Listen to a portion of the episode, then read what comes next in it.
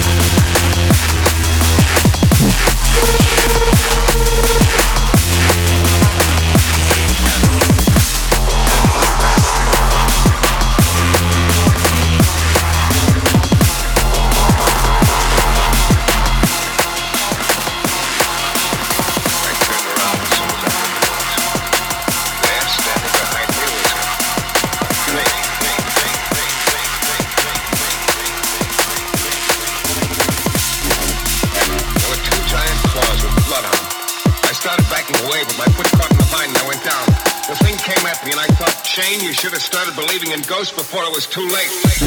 Late, late, too late